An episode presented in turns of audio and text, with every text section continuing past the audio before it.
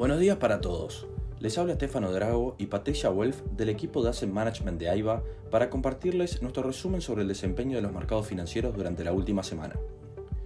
Los mercados de valores cerraron la semana acumulando pérdidas. Los últimos cinco días estuvieron marcados por el dato inflacionario estadounidense, los malos resultados corporativos de los principales bancos americanos, hechos políticos en la zona euro, destacando la renuncia presentada por el primer ministro italiano, y preocupaciones en torno a nuevos brotes de COVID en China. En cuanto a los datos económicos, en Estados Unidos, el IPC en junio registró un crecimiento de 9.1% interanual, el nivel más alto de los últimos 41 años y por encima del 8.8% estimado. En lo que respecta al componente subyacente, también superó las expectativas, alcanzando un 5.9% interanual. Este dato inflacionario provocó grandes caídas en los mercados el pasado miércoles, pero luego en el correr del día se fue moderando. Ante la elevada inflación, la Fed a fin de mes dará a conocer la decisión tomada para combatirla. El pasado viernes también se dio a conocer el dato de ventas minoristas del mes de junio, las cuales se expandieron un por ciento mensual sobre las estimaciones. Por el lado de Europa, en la zona euro, el índice de confianza se situó en 51.1. Por su parte, la encuesta de sentimiento sobre la economía alemana registró un menos 53.8 frente a una previsión de menos 38.3, mostrando el pesimismo sobre la coyuntura y las perspectivas. El dato es ligeramente superior al observado al inicio de la pandemia en marzo del 2020. Los expertos calificaron la situación económica actual como significativamente peor que la del mes pasado. En Asia, específicamente en China, el PBI decepcionó al mercado con una caída de 2,6% intertrimestral y solo un 0,4% de crecimiento en términos anuales, el peor en los últimos dos años.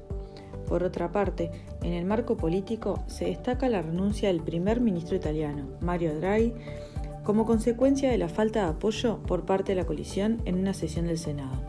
Sin embargo, dicha renuncia fue rechazada por su presidente. Esto se da en medio de una crisis energética en toda Europa causada por la disminución de las exportaciones de gas de Rusia, lo cual aviva el temor a una recesión en la Unión Europea. En este contexto, para el recorrido de la semana pasada, en Estados Unidos los principales índices retrocedieron. El S&P 500 presentó una caída de 0,93 y el Nasdaq de 1,17.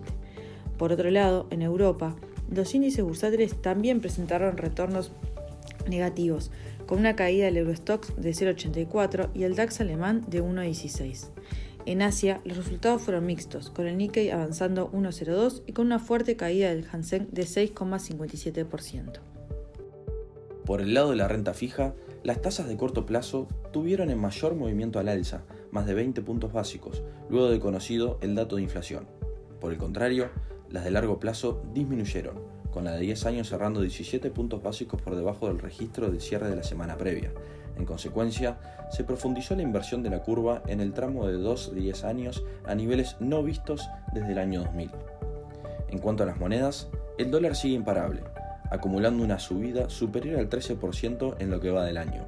Por el contrario, las demás monedas, tanto de países emergentes como desarrollados, siguen depreciándose, con el euro alcanzando la paridad con el dólar, señal de vulnerabilidad económica europea.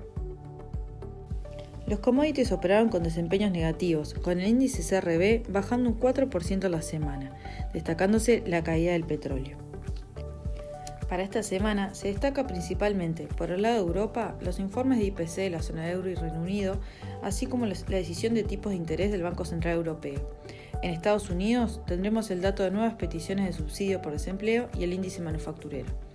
Hasta aquí llegamos con nuestro resumen semanal de noticias. Cualquier consulta o comentario adicional, no duden en contactarnos a nuestra casilla de Investment Support. Muchas gracias.